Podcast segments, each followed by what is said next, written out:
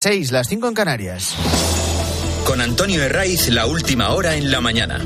Cope, estar informado.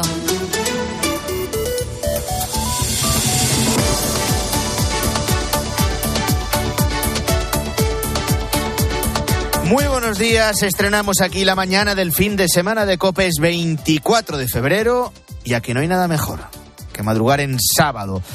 Por delante tenemos una jornada típica de invierno, que no deja de ser noticia cuando hemos pasado buena parte de enero y de febrero con tiempo y temperaturas más propias de la primavera que del invierno. Y lo primero que nos encontramos es la alerta máxima en Galicia por fuertes vientos y olas de hasta 9 metros. Se esperan lluvias intensas en esta comunidad y también en el área cantábrica. Y hoy van a seguir bajando los termómetros en el área mediterránea. En el interior, la mínima estaba prevista en Teruel con 2 grados bajo cero. Y la máxima en la península se va a registrar hoy en el Levante. Va a estar muy próxima a los 20 grados en Almería, en Alicante. También en Valencia. Y esta ciudad sigue siendo el epicentro del dolor al que se dirigen todas las miradas. Faltan todavía casi dos horas para que amanezca en Valencia y a la espera de que se vaya abriendo el día, las últimas noticias que nos llegan no dejan más que agrandar la dimensión de la tragedia. Hay muchos frentes abiertos, numerosas dudas por resolver y el primer pensamiento que tenemos a punto de cumplirse las 36 horas del inicio del fuego en ese edificio del barrio de Campanar, el primer recuerdo tiene que ser para las víctimas. El último dato confirmado nos lleva a contarte que el fuego ha dejado nueve muertos, nueve personas que el jueves quedaron atrapadas por las llamas. ¿Es una cifra cerrada? No es definitiva, porque hay una persona que aún no ha podido ser localizada. Por eso a lo largo de este sábado se van a seguir realizando batidas. Esto no es un rastreo inmediato y rápido. Tanto los bomberos como el equipo de la policía científica que ha entrado al edificio siniestrado tienen que hacerlo con todas las garantías. Una vez que las llamas han quedado extinguidas, eh, lo que ha quedado ahí es el esqueleto de un inmueble una mole completamente carbonizada, en la que a cada paso que se da en su interior tiene que ser con un examen previo para que no se produzca eh, ningún derrumbe. Eh, se han localizado ya esos nuevos cadáveres y a medida que vamos conociendo los nombres, los apellidos de los fallecidos, sus historias, la tragedia se hace más grande. Posiblemente nunca lleguemos a saber por qué no pudieron escapar. Lo que sí nos podemos imaginar, o al menos intuir, es cómo fueron esos últimos momentos de angustia y de agonía cercados por el fuego. Entre los cadáveres rescatados hay un matrimonio valenciano y sus dos hijos muy, muy pequeños. Un niño de poco más de dos años y una bebé de tan solo 15 días. Se refugiaron en el baño y comenzaron a pedir ayuda a los servicios de emergencia y a sus familiares a través de WhatsApp. También se ha conseguido identificar a una pareja de personas mayores que vivían con, su perrita. Ya digo que en principio habría un desaparecido, aunque se va a seguir realizando batidas y una vez que se abra el día los bomberos y la policía científica van a continuar con las inspecciones. Esto es la peor parte que deja la tragedia, el incendio en el barrio de Campanar en Valencia. No es el único. Luego están todos los vecinos de esas 138 viviendas que se han quedado sin nada. Pero antes de repasar lo que se les viene encima a partir de ahora, en toda desgracia encontramos también historias de vida.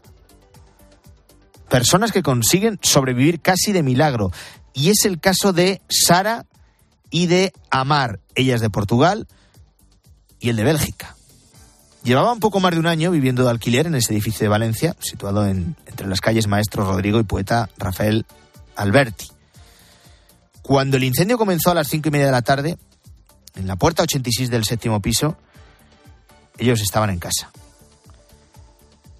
El fuego avanzó con tanta rapidez por la fachada que sin poder escapar por las escaleras, quedaron cercados en el, en el, en el balcón. Seguro que has visto la imagen en la terraza, intentando ser rescatados por los bomberos. Estuvieron más de una hora, escuchando sus indicaciones. El problema es que los bomberos no podían acercarse porque en esa zona la temperatura superaba los 800 grados. Esto en la parte inferior, inferior porque luego llegó a, a los 1200 grados en la parte superior. Después de refrescar con agua la terraza y los aledaños, tras romper los cristales, Sara y Amar pudieron ser rescatados a través de una cesta elevada. Eran las 8 de la tarde. Bueno, ahora a intentar percibir cuáles son nuestras opciones, posibilidades y hechos. Más para gente, claro que vamos a un... Es evidente que con que solo hubiera habido un muerto hubiera sido una auténtica tragedia. Pero viendo cómo ha quedado el edificio completamente carbonizado, solo con el armazón, estamos hablando casi de un milagro, que no haya habido muchas más muertes han contribuido varios factores. El primero, la hora. A las cinco y media de la tarde hay gente trabajando. Familias con, con los niños que no han vuelto a casa porque tienen extraescolares, en fin, todo tipo de casuísticas. Esto ocurre por la noche. Y es evidente que el desalojo no es tan rápido. Gente mayor que no hubiera escuchado las indicaciones, otros a los que les hubiera pillado con el sueño profundo, todo tipo de razones, pero seguro más complejas de las que se dieron a las 5 de la tarde.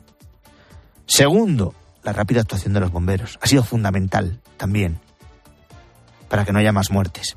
Y luego encontramos a una persona que ha contribuido también a que la tragedia no fuera mayor. Es el conserje del edificio. Fue consciente de lo que estaba ocurriendo nada más iniciarse el, el incendio. Se llama Julián. En ese momento, Julián comenzó a avisar a los vecinos para que salieran con lo opuesto del edificio. Fue, puerta por puerta. Una tarea compleja porque sabía que era imposible llegar a las 138 viviendas.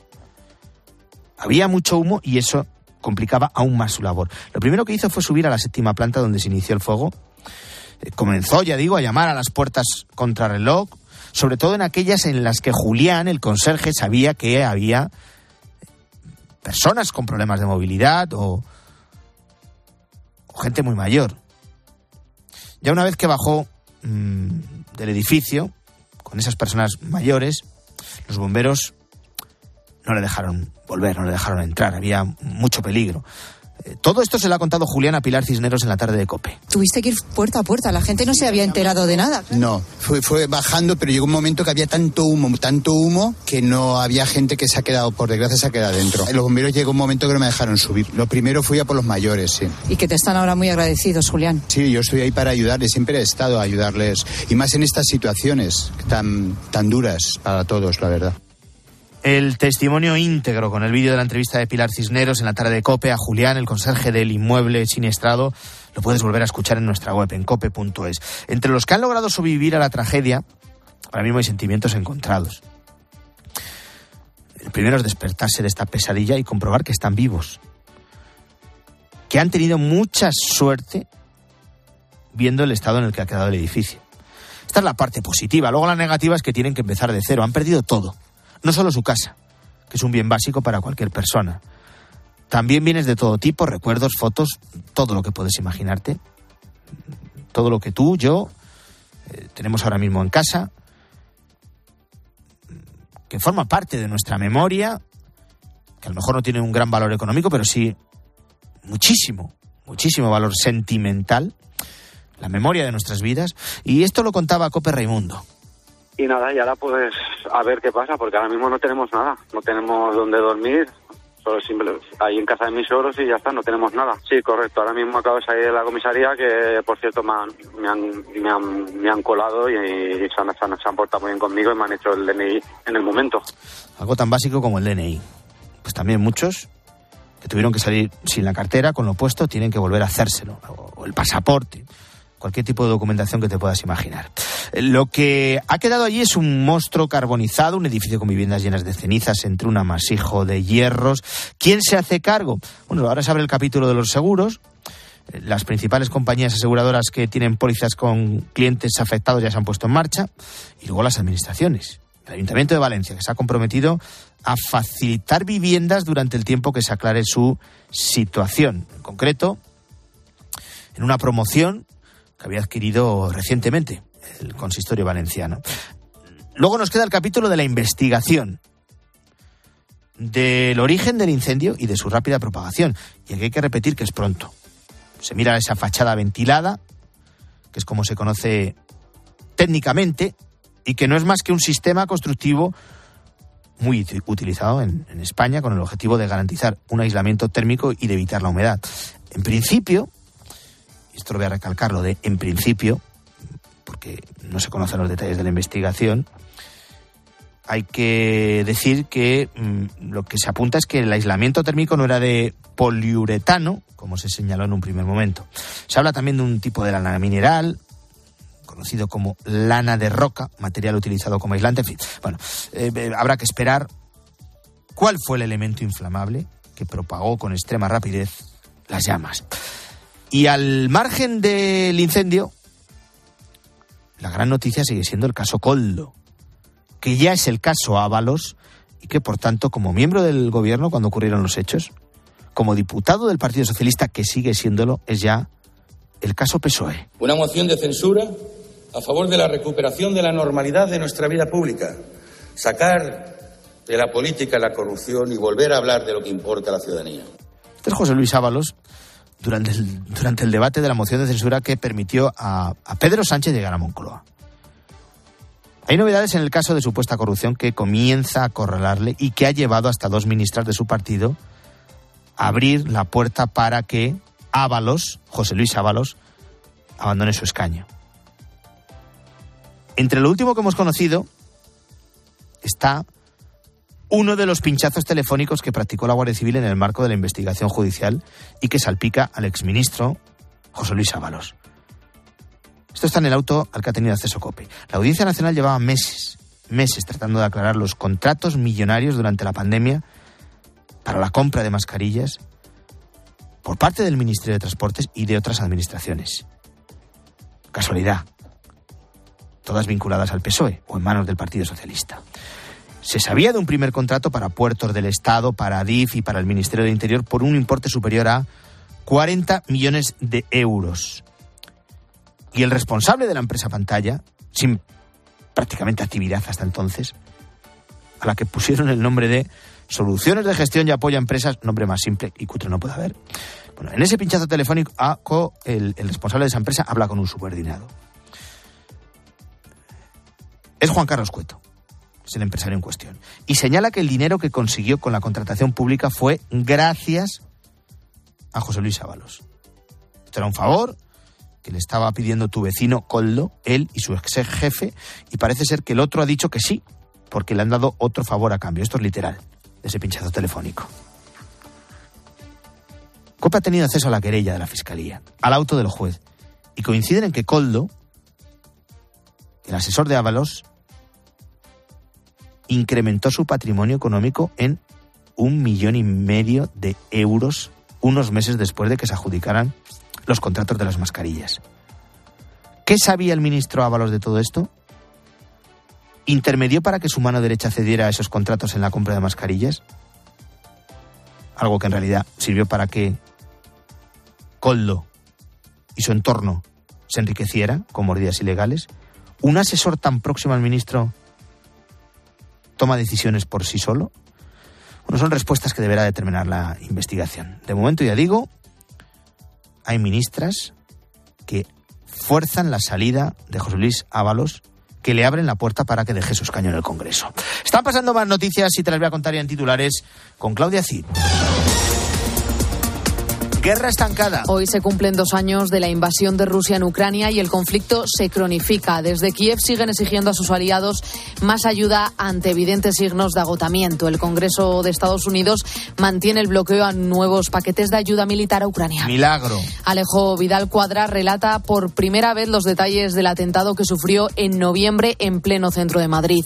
El disparo le entró por la mandíbula y la detonación le ha perforado el tímpano. No tiene duda de que detrás de este intento de asesinato está el régimen iraní. Sanción histórica. La CNMC propone multar a Booking con 486 millones de euros por abusar de su posición de dominio. Las asociaciones hoteleras han denunciado que el portal de reservas no permitía que los alojamientos ofrecieran un precio más bajo del fijado por Booking. La compañía ya ha avisado de que recurrirá la decisión definitiva. Lucha contra el narcotráfico. Dos semanas después del asesinato de dos guardias civiles en Barbate, el gobierno ha anunciado dos nuevos patrulleros para vigilancia aduanera en el campo de Gibraltar y otras dos para la lucha contra el contrabando de tabaco. El anuncio llega después de que Moncloa defendiera que no había carencia de medios para luchar contra el narcotráfico en el campo de Gibraltar. Así ha comenzado la mañana del fin de semana de Cope. Es sábado, es el último del mes de febrero. Ya sabes que vamos hasta las ocho y media, que es cuando llega César Lumbreras. Toca la chifla y convoca a todas las gentes del campo a Agropopular. Ahora son las seis y cuarto, las cinco y cuarto en Canarias. Antonio de Ray. La mañana. Cope, estar informado.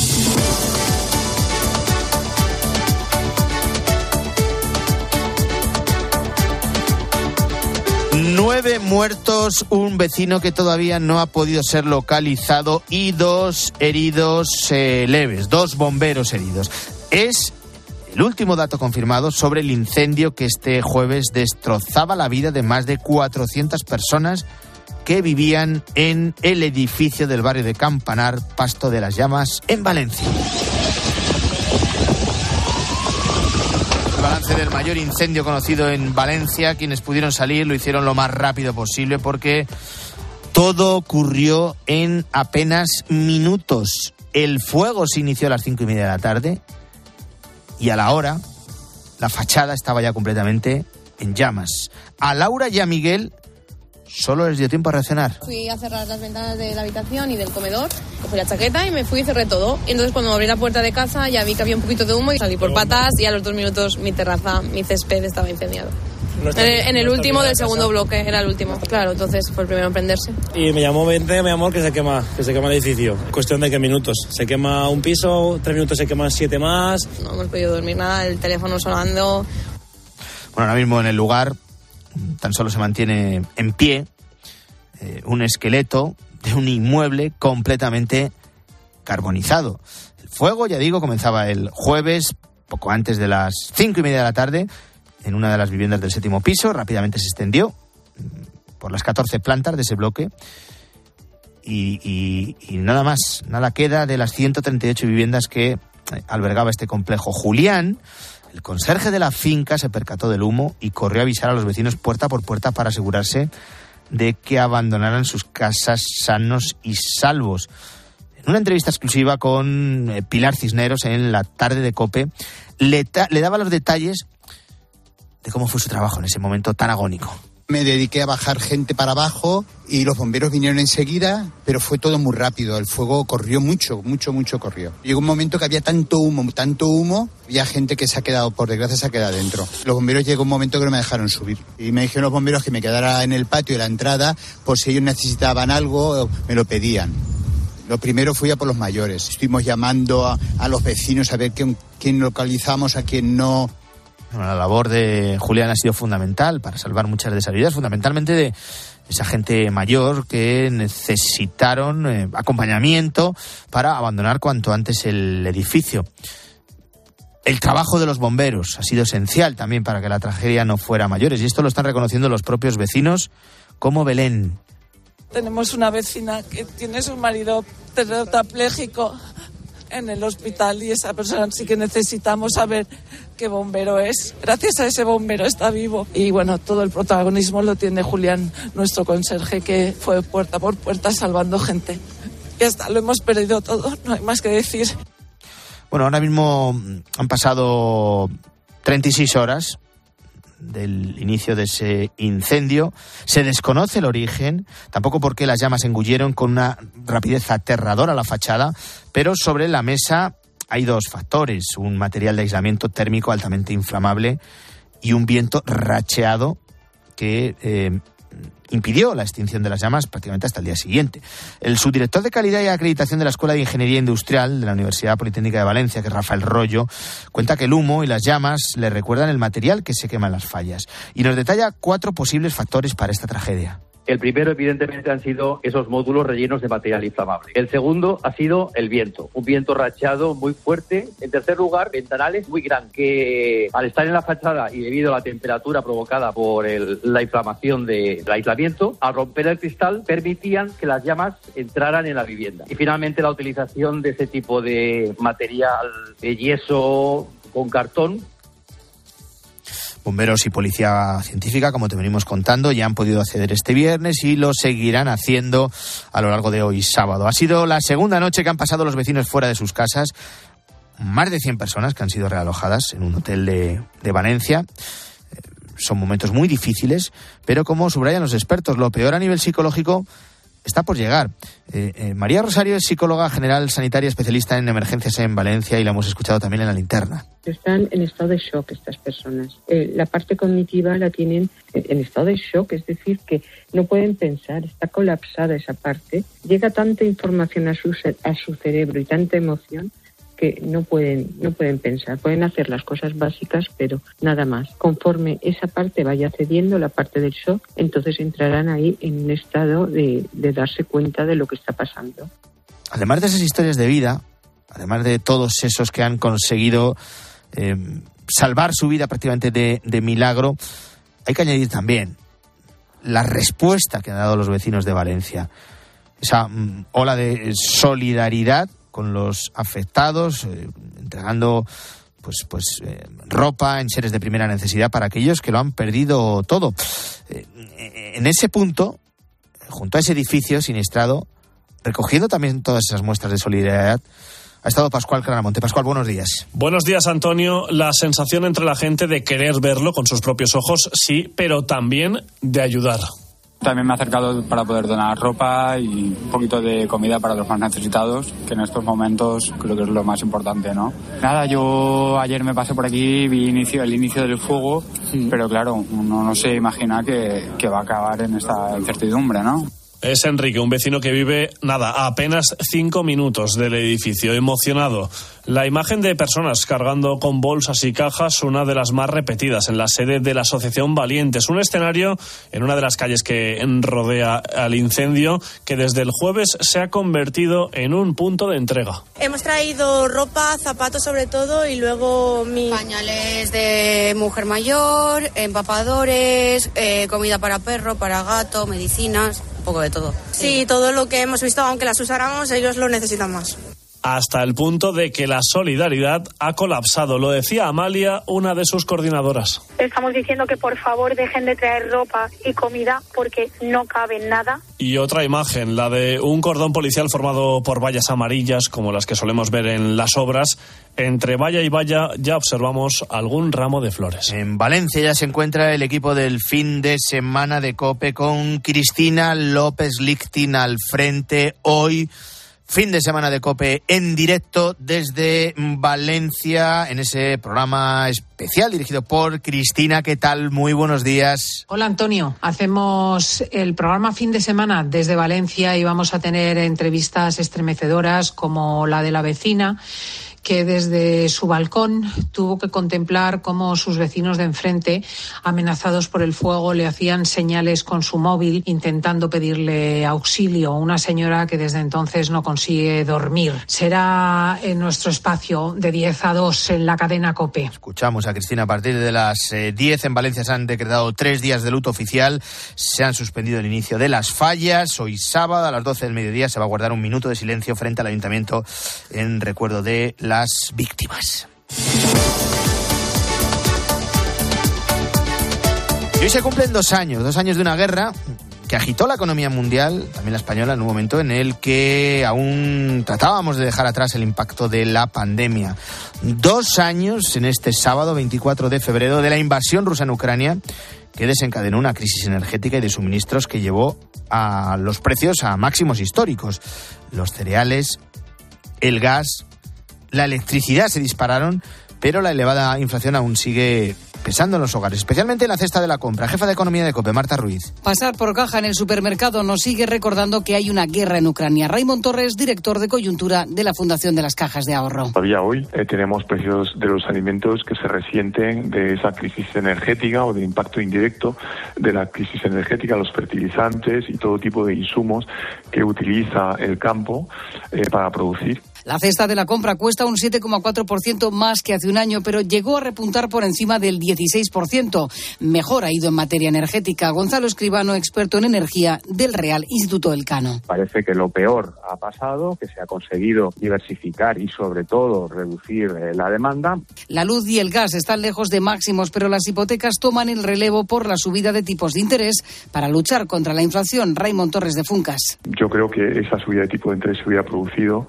incluso sin la guerra en Ucrania, pero tal vez eh, no estaríamos en, en, cotas tan altas como, como eh, lo estamos conociendo en este momento. Otra consecuencia, una deuda pública en máximos empujada por paquetes de ayudas millonarias a familias y empresas. A partir de las eh, siete y media vamos a intentar situarnos en Kiev para hablar con uno de los responsables de UNICEF que está atendiendo a todas esas esos niños que son el colectivo sin duda alguna más vulnerable en cualquier guerra. En el frente que, bueno, pues el conflicto se cronifica.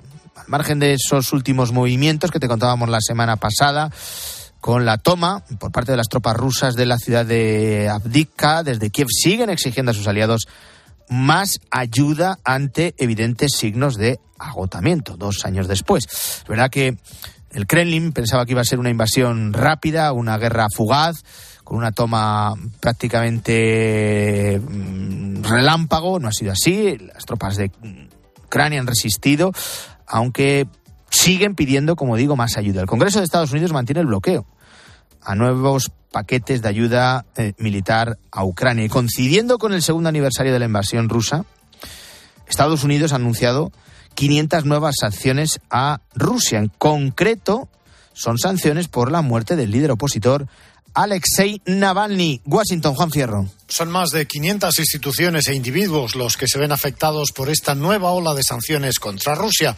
Sanciones que llegan cuando se cumple el segundo aniversario de la guerra en Ucrania y tras la muerte del líder opositor Alexei Navalny.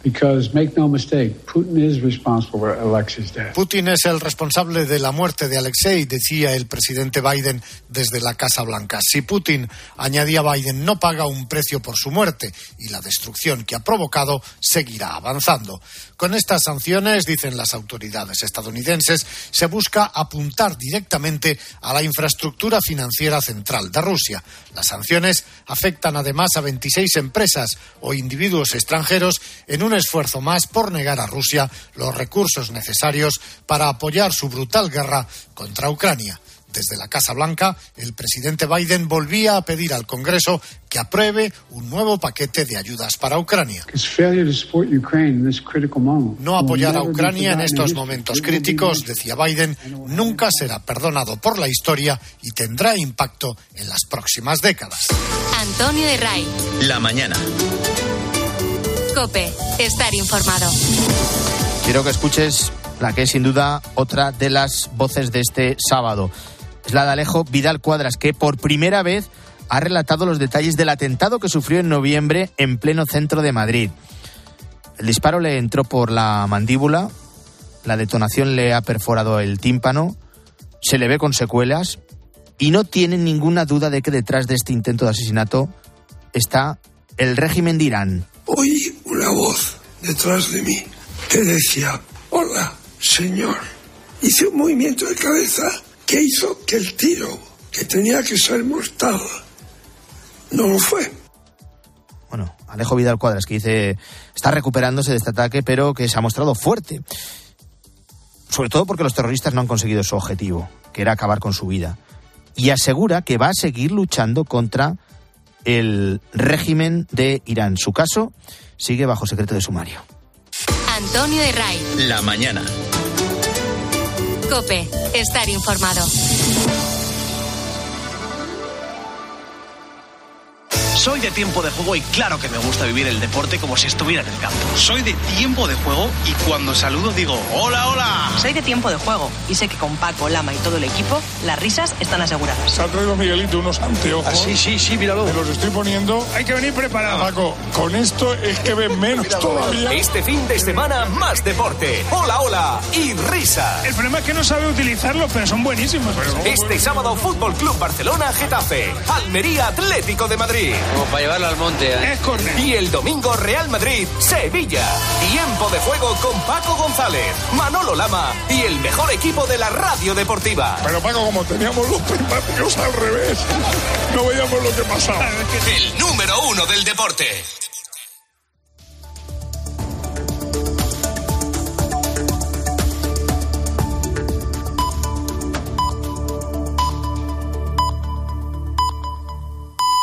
Son las seis y media, las cinco y media en Canarias. Con Antonio Herraiz, la última hora en la mañana. Cope, estar informado.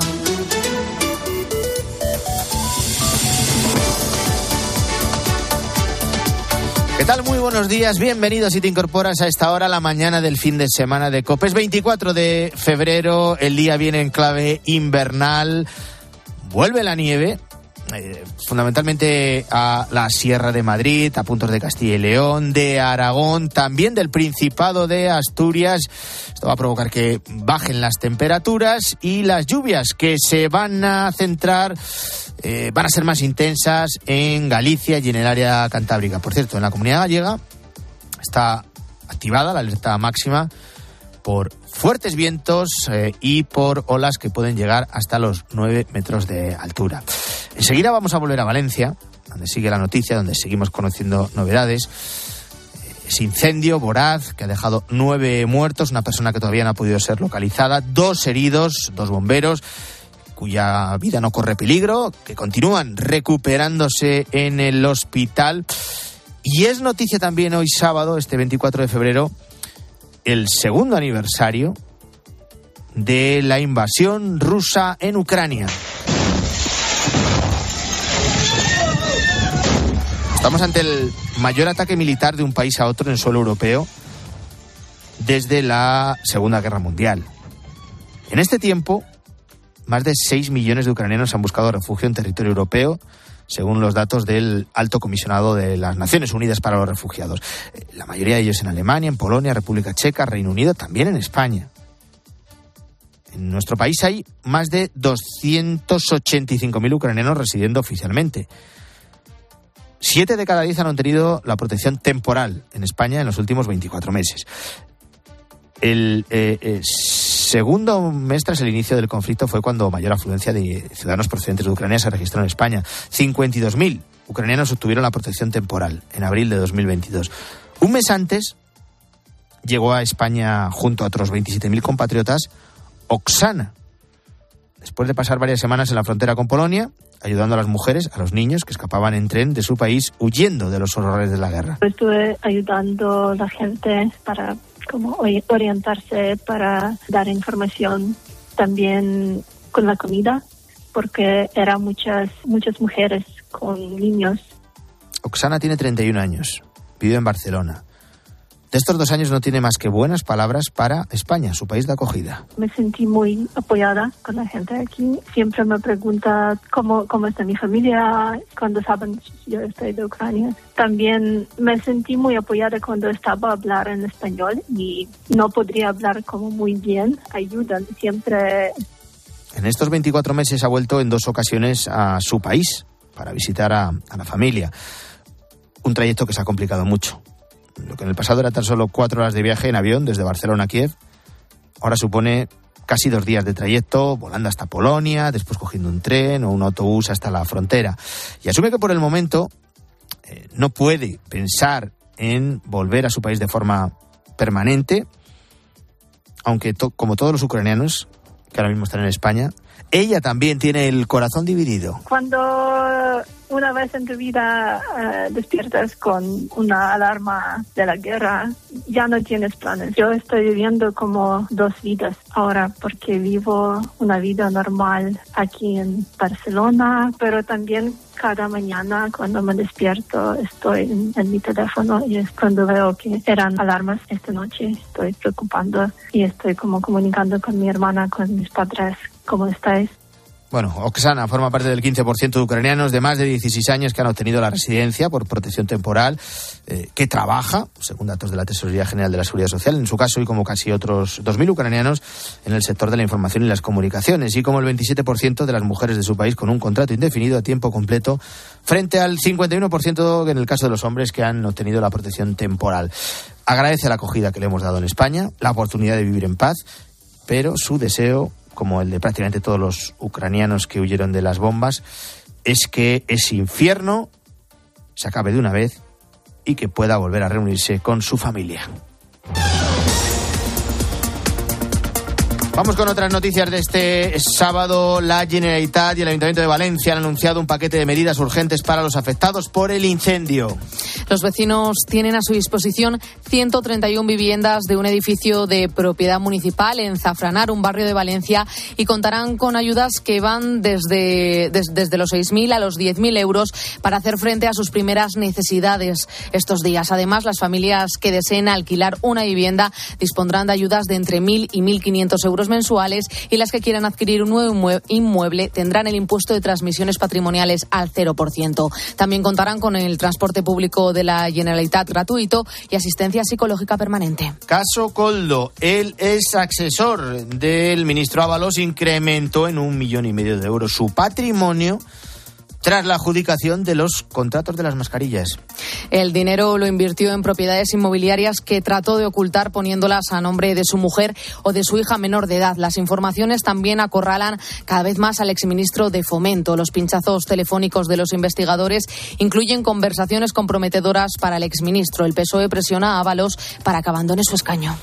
El Gobierno Central y el PNV pactan el traspaso de cercanías y la homologación y equiparación de títulos universitarios.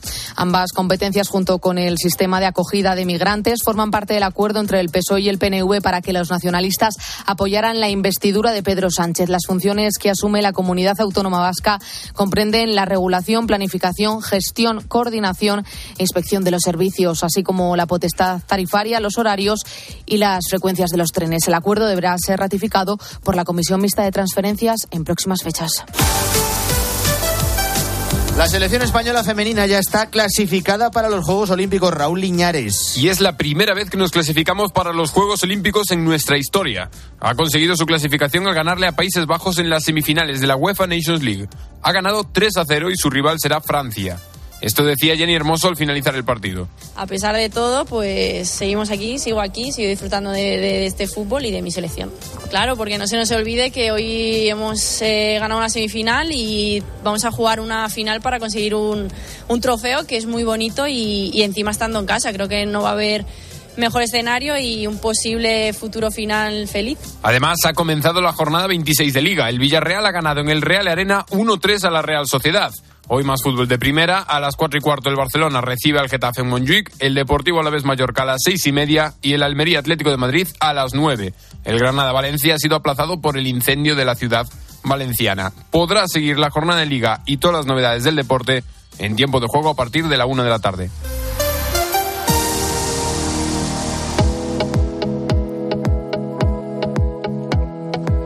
Son las 6 y 38, 5 y 38 en Canarias. Saludo ya a Ana Huertas. ¿Cómo estás, Ana? Buenos días. Hola, Antonio. Buenos días. Vamos con el repaso a los periódicos de este sábado, sin duda alguna, en todas las portadas, en todos los periódicos, despliegue informativo. Ese incendio en Valencia que ha dejado eh, nueve muertos y que sigue acaparando todos los titulares. Sí, empezamos por ABC. Antonio, la portada la cubre en su mayoría una fotografía de las ruinas de este edificio valenciano devorado por las llamas y en la que se ve cómo bomberos y la policía científica trabajan ya conjuntamente recogiendo muestras del bloque. Acompaña la imagen también un titular desgarrador que relata que seis de los bomberos que estuvieron allí en el fuego sofocando el incendio y tratando de salvar a los vecinos, llegaron incluso a despedirse de sus compañeros a través de sus radios. En el diario El País vemos otra imagen, igual de los bomberos trabajando en lo que ya es un esqueleto, más que un edificio, inspeccionando la zona y lo acompañan de un titular que resume la tragedia. Nueve muertos por el fuego, cientos de vecinos sin nada y en La Razón dedican parte de su titular de portada a la víctima más joven de la tragedia, aquel bebé de 15 días que murió junto a su madre, su padre y su hermano de tan solo tres años. También destacan esta trágica historia en el mundo donde ponen nombre a esas víctimas es sin duda alguna. Lo peor de esta tragedia, ¿no? Es que mm. se van conociendo el nombre, los apellidos de las víctimas, sus historias. No deja de agrandar lo que se ha vivido, eh, eh, eh, la agonía que han sufrido en ese edificio.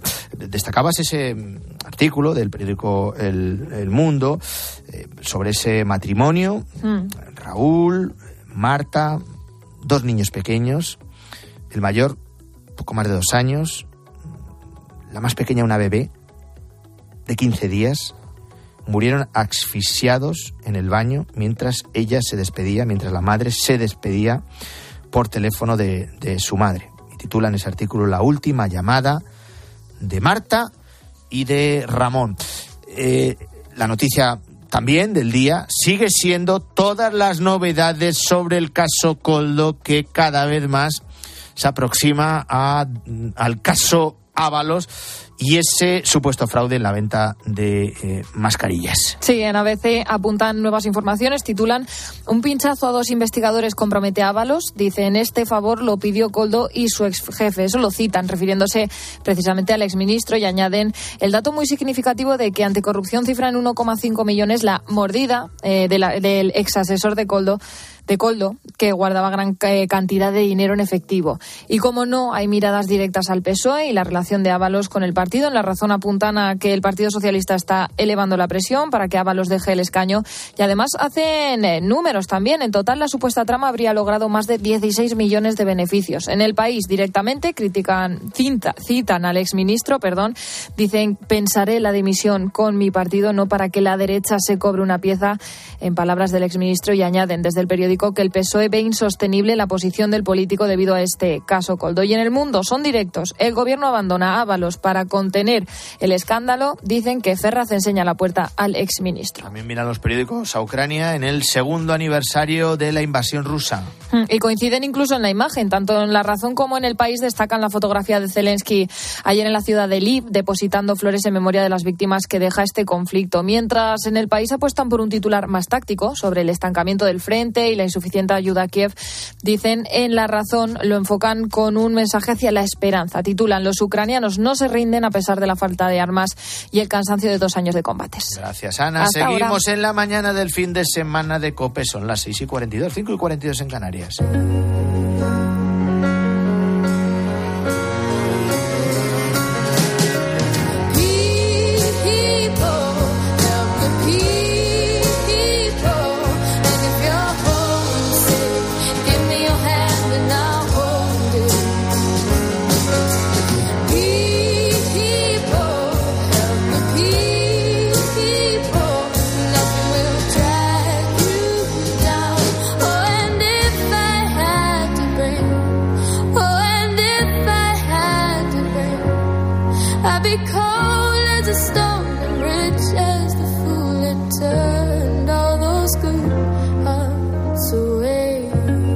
Lógicamente vamos a seguir toda la mañana, todo el fin de semana pendientes de Valencia con todos esos frentes abiertos, la evolución de los heridos, la investigación, el drama que deja esta tragedia.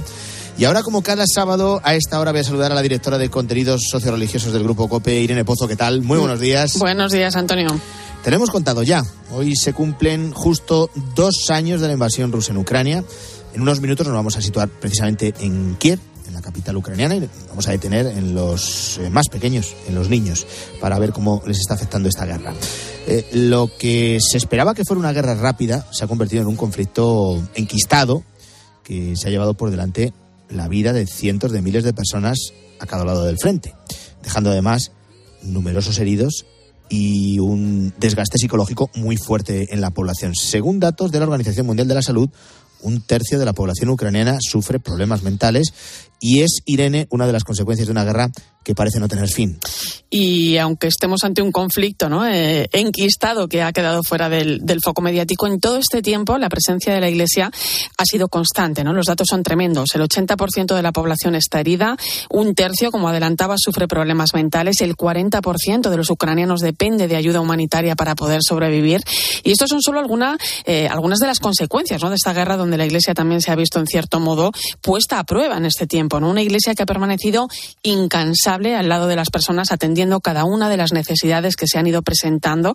Y fíjate, un equipo de ayuda a la Iglesia necesitada ha podido viajar a la zona recientemente eh, para vivir en primera persona lo que está ocurriendo y conocer cómo la Iglesia está haciendo frente a la situación. Monseñor Seshu, que es el arzobispo mayor de la Iglesia greco-católica en Ucrania, él ha querido definir lo que ocurre en su país como un genocidio. Escucha. Considerando el mismísimo término del genocidio, ¿qué significa genocidio? Podemos testificar que lo que está ocurriendo ahora mismo en Ucrania es un genocidio, porque el poder del Estado ha decidido particularmente eliminar la existencia de toda la nación. Las personas están siendo asesinadas en Ucrania por ser ucranianos estamos frente a una iglesia que también vive, eh, en cierto modo, superada ¿no? por las heridas psicológicas de la guerra. ¿no? Tanto la iglesia greco-católica como la del rito latino han decidido poner eh, bueno, pues como su máxima prioridad la atención al trauma. ¿no? Por ello, y con el apoyo de ayuda a la iglesia necesitada, están impulsando un programa integral en todas las diócesis del país para formar pues, a sacerdotes, religiosos, a laicos en esa atención psicoespiritual para acompañar a la población. Es verdad que quizás el futuro de Ucrania Quizás el futuro de la Iglesia depende de cómo seremos capaces de responder a esta enorme necesidad del pueblo de Ucrania para superar el trauma de la guerra. Y tengo que testificar que la guerra, el trauma, ya ha tocado el corazón de la sociedad ucraniana, que es la familia. Ayuda a la Iglesia necesitada acaba de poner en marcha la campaña Ucrania, no quiero olvidarte, para socorrer, bueno, pues a una iglesia desbordada, ¿no? Por los traumas y las heridas del conflicto. En ayuda a la Iglesia necesitada.es podemos encontrar mucha más información para apoyar, pues a tantas víctimas, ¿no? De una guerra que se ha vuelto invisible. Sin duda alguna. Eh, uno de los grandes retos que tiene la Iglesia lo encontramos en la educación, que es un ámbito donde está presente desde hace siglos y donde ahora quiere mirar de forma especial ante los nuevos desafíos que plantea el momento presente. En unas horas comienza el esperado Congreso La Iglesia en la Educación, presencia y compromiso. Sí, es la segunda vez que se celebra un encuentro de estas características. Fue en 1942, hace eh, 100 años, ¿no? Cuando la Iglesia en España vivió un momento similar, ¿no? Desde entonces han cambiado mucho las cosas. Se trata de un congreso que ha ido tomando forma de una manera novedosa, como hemos ido contando aquí en COPE a través de muchas experiencias que hemos conocido en los últimos meses y que nos han permitido ver de alguna manera qué hace la educación católica y también ha servido para promover la participación y la reflexión de toda la comunidad educativa.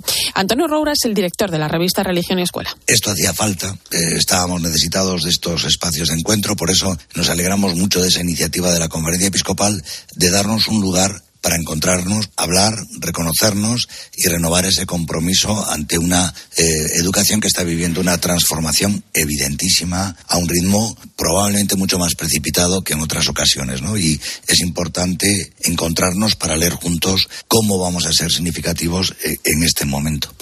Ha llegado el momento de poner todo sobre la mesa para identificar principalmente esos nuevos retos que hay que afrontar. No se trata de sacar una serie de directrices, sino de caminar juntos como iglesia en algo tan importante como es la educación, donde no solo está el centro educativo, sino también los propios profesores, las familias, los alumnos, ¿no? Que bueno, al final, bueno, pues son personas que se desarrollan en un momento de la historia complejo, ¿no? La ciudad de Madrid acoge hoy sábado a partir de las 11 de la mañana este congreso, la Iglesia en la Educación, Presencia y Compromiso, que va a reunir en torno a 1.200 personas. Vamos a poder escuchar a más de 20 expertos, alguno procedente incluso de organismos internacionales. La mañana va a estar dedicada al trabajo por ámbitos educativos y por la tarde, pues todos los congresistas se reunirán en el auditorio de IFEMA, donde vamos a poder escuchar a personas de la talla del cardenal prefecto del Dicasterio para la Cultura y la Educación del Vaticano, José Talentino Mendoza, o eh, también a Fernando Reimers, director del programa de política educativa de la Universidad de Harvard. Lo digo, lo que digo, un encuentro muy esperado, muy necesario y del que iremos informando aquí en COPE a lo largo de toda la mañana, eh, aquí también con Cristina en el fin de semana. Vamos a mirar ahora a nuestros mayores, a su dignidad, al cuidado y acompañamiento de la persona en esta etapa final de la vida y también de cómo responde a la sociedad actual mm, ante el reto que esto supone. Esta semana el presidente de la Pontificia Academia para la Vida, que es eh, Monseñor eh, Vicenzo Plaglia, eh, participaba en un encuentro en la Fundación Pablo VI de Madrid junto a la exministra de Bienestar Social, María Luisa Carcedo, en el que hablaron sobre el papel de los mayores en la sociedad. Eh, así es, el presidente de la Pontificia Academia para la Vida presentaba en este coloquio la Carta de los Derechos de las Personas Mayores y los Deberes de la Comunidad. Es un documento elaborado en Italia a raíz de la pandemia, ¿no? Y que propone, bueno, pues que se extienda a toda Europa para una mejor atención a las personas mayores. Esta carta significa el portal de una nueva concepción sobre los ancianos, con la intención de crear una ley para reorganizar la asistencia a todos los ancianos, ninguno excluso, porque el común denominador de los ancianos es la fragilidad. A lo largo del diálogo se abordaron cuestiones como el papel de las residencias, el edadismo, la soledad de los mayores, ¿no? O la, o la eutanasia, ¿no? Monseñor Paglia defendió la asistencia a los mayores en sus casas frente a las enormes y los enormes gastos y la deshumanización de las residencias y señaló eh, la soledad como el mayor problema actual en los países desarrollados, ¿no? También rechazó, por supuesto, la ley de la eutanasia y reclamó cuidados paliativos que apuesten por la vida frente a la cultura del descarte cuando hablamos de la soledad, lógicamente lo hacemos de la soledad no deseada, que como dices, pues es uno de los grandes problemas que no estamos eh, sabiendo afrontar dentro de las sociedades más desarrolladas. Que tengas buen fin de semana, Irene, gracias. Igualmente, un fuerte abrazo. Antonio de Ray. La mañana. Cope, estar informado.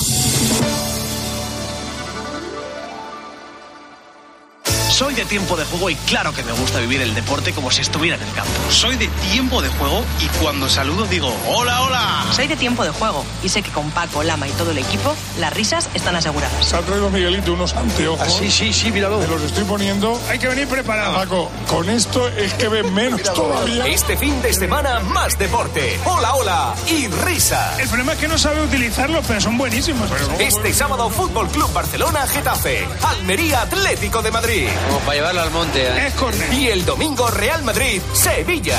Tiempo de juego con Paco González, Manolo Lama y el mejor equipo de la radio deportiva. Pero Paco, como teníamos los prismáticos al revés, no veíamos lo que pasaba. El número uno del deporte. ¿Le gusta nuestra tierra? Sí, sí, muchísimo. En el oeste opinamos que un hombre debe defenderse por sí mismo. ¿Usted pensará que estamos sin civilizar? Fino, cortés y limpito. Gregory Peck. No soy responsable de lo que piensen otros, por ser yo como soy. Charlton Heston. No es usted lo bastante bueno para ella. Gene Simmons. Yo elijo a mis amigos. Horizontes de grandeza. El sábado a las seis y cuarto de la tarde en 13. Antonio de Ray. La mañana. Cope, estar informado.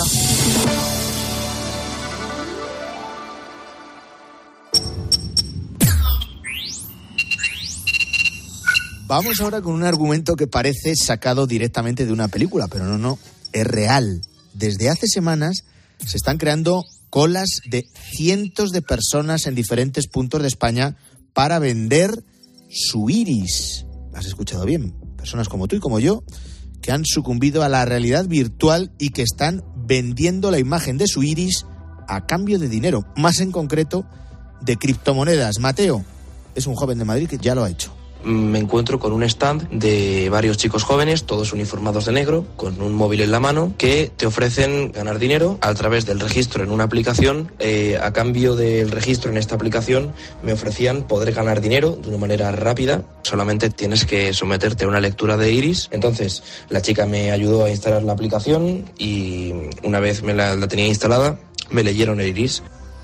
WorldCoin, liderado por Sam Altman, o lo que es lo mismo el creador del chat GPT, ha puesto en marcha un proyecto ambicioso que ofrece tokens criptográficos, una nueva moneda virtual que se puede canjear por dinero a cambio de escaneos oculares para autentificar la identidad humana en el mundo digital. Según sus propios datos, cuentan con casi 3 millones y medio de iris recopilados en más de un centenar de países. Y aquí en España, Ana Huertas, buenos días. Hola Antonio, buenos días han captado a unos 400.000 usuarios. Mm, Mira, vamos a escucharlo primero a Ricardo Maceira. Él es el manager regional para Europa de esta empresa, WorldCoin, que está escaneando los iris y que nos explica en qué consiste este proyecto. Para colmatar una necesidad que vaya a ser muy importante, pero muy, muy importante, cada vez más será más importante, que es cómo puedes distinguir un humano de un robot en el mundo digital. Esto puede parecer muy sencillo, pero no es. Para hacer esta prueba de humanidad, la única cosa que tienes que hacer es bajar nuestra app, tienes que ir a un ORB, que es la, la máquina que, que hace este check, va a verificar si es un humano que está allí y después va a recoger imágenes de tu iris. Con estas imágenes va a generar un código. Después del código generado, lo que va a hacer es por defecto borrar las imágenes que han generado este código. Bueno, en resumen, lo que quieren evitar son los conocidos como bots en su aplicación, en esta aplicación nueva que han eh, lanzado en WorldCoin. Perfiles, lo que quieren es eso, eh, evitar perfiles falsos en los que detrás hay un robot, una máquina, bueno, pues que al final empeora, digamos, el uso de la herramienta que en este caso es de criptomonedas. Y es que la información genética, digamos, Antonio, que tiene el iris, es igual que una huella dactilar, una huella digital, por lo que cada iris es único. Claro. Ese es el objetivo, tener cuanta más información de nosotros mejor. Por eso dan dinero a cambio, no es eh, eh, gratis. Eso en cuanto a lo que necesitamos para registrarnos en la aplicación y verificar que, que somos humanos. Pero la aplicación en sí, Ana, ¿para qué sirve? Vamos a adentrarnos en un centro comercial de España. Y estamos viendo un stand, una especie de, bola de bolos plateada sobre un pedestal en el que ponemos nuestro ojo después de habernos registrado la aplicación y una vez que hemos escaneado nuestro iris recibimos directamente 10 World Coins, la nueva criptomoneda que ha lanzado, lo que equivale a entre 60 y 100 euros, dependiendo del día y del momento. Sí, y pasadas 24 horas desde nuestro registro, bueno, pues se suman otras tres monedas y cada dos semanas, pues la app va ofreciendo más bonos, ¿no? Que se puede eh, significar más dinero, ¿no? Así la billetera pues va aumentando conforme pasa el tiempo y la persona registrada no tendría eh, que hacer nada más que estar atenta en la aplicación, ¿no? A los avisos para recoger esas monedas que posteriormente cambiaría por dinero en efectivo. Pero vamos, que esto no es tan fácil porque las criptomonedas cada día tienen un valor diferente. O sea que lo mismo ganar dinero como que no. Lo aclara Óscar García Rama, experto en ciberseguridad e inteligencia artificial. No, no, aparte de que eso de los 60, 70 euros también sería un punto que, que habría que, que, tratar, porque son criptomonedas y realmente para que una criptomoneda tenga valor tiene que haber alguien dispuesto a comprarlo. Bueno, la mayoría de personas que hacen cola en estos puntos de escaneos, en diferentes centros comerciales de ciudades como Barcelona, Madrid, Valencia, son gente joven. Lo cierto es que, bueno, pues a ellos no parece preocuparles mucho qué pueden hacer, ¿no? Qué puede hacer esa empresa con la lectura de su iris, que en la actualidad es eso, la huella digital más fiable. ¿Para qué la podrían utilizar esta identidad? Pues para miles de cuestiones, según Oscar García Rama. Puedes tener eh, una base de datos completa de todo el mundo para fines, digamos, lícitos, como temas de publicidad o, o trazabilidad de las personas, como para fines menos lícitos. Pues eh, imaginemos, por ejemplo, cruzar esa información personal con el iris con otras bases de datos médicas o con otras bases de datos específicas que, que tengan información más sensible, religiosas en algunos países incluso, mm. pues para poder identificar y trazar a las personas y marcarlas simplemente por pasar por delante de una cámara. Qué interesante esto y qué miedo me da también, lo reconozco. que tengan tanta información de nosotros. Desde la propia empresa aseguran que las imágenes de nuestro iris se borran inmediatamente una vez que que se verifica que efectivamente eres humano. Esto lo confirma Ricardo Maceira, el manager regional para Europa de esta empresa. Los datos que, que se han usado para generar este, este código por defecto se borran. Por eso no nos quedamos con, ellos.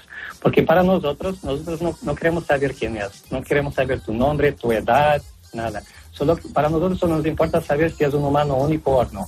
Y te da la posibilidad para que en el mundo digital puedes probar que es un humano único. Bueno, Antonio, pues eso, en principio, según nos han explicado, eh, borran nuestros datos, ¿no? Eh, pero es cierto que cada vez que nos metemos en cualquier aplicación o nos creamos un usuario en una plataforma de Internet, por ejemplo, en una red social, pues estamos dando nuestro consentimiento, ¿sabéis? Cuando aparece el, el cuadradito que tienes que pinchar, ¿no? Estamos dando nuestro consentimiento para que la empresa que está detrás de esa plataforma pues reciba ciertos datos personales o profesionales o incluso relacionados con nuestra salud, algo con lo que tenemos que tener mucho cuidado, como nos cuenta Borja Atsuara. El problema es que toda cesión de un dato personal y más de un dato biométrico puede tener algunas consecuencias, sobre todo en que la identificación de una persona con un identificador único puede caer en malas manos y producirse, por ejemplo, la suplantación de identidad. Dicen ellos que es para crear un sistema universal de identificación, pero en los propios términos y condiciones de uso dice que se puede ceder a terceros, con lo cual eso es lo que están investigando las agencias de protección de datos. Borja Chuara, que es experto en derecho digital. Ahora mismo hay cuatro denuncias interpuestas en la Agencia Española de Protección de Datos en relación a esta aplicación que pide un escaneo de ojo para comprobar que eres humano y así eh, puedas crearte una cuenta. Parece que ahora mismo hay un vacío legal sobre si esto supone un uso indebido de los datos, pero por ahora lo único que nos confirman desde esta Agencia Española de Protección de Datos es que las denuncias están en fase de análisis.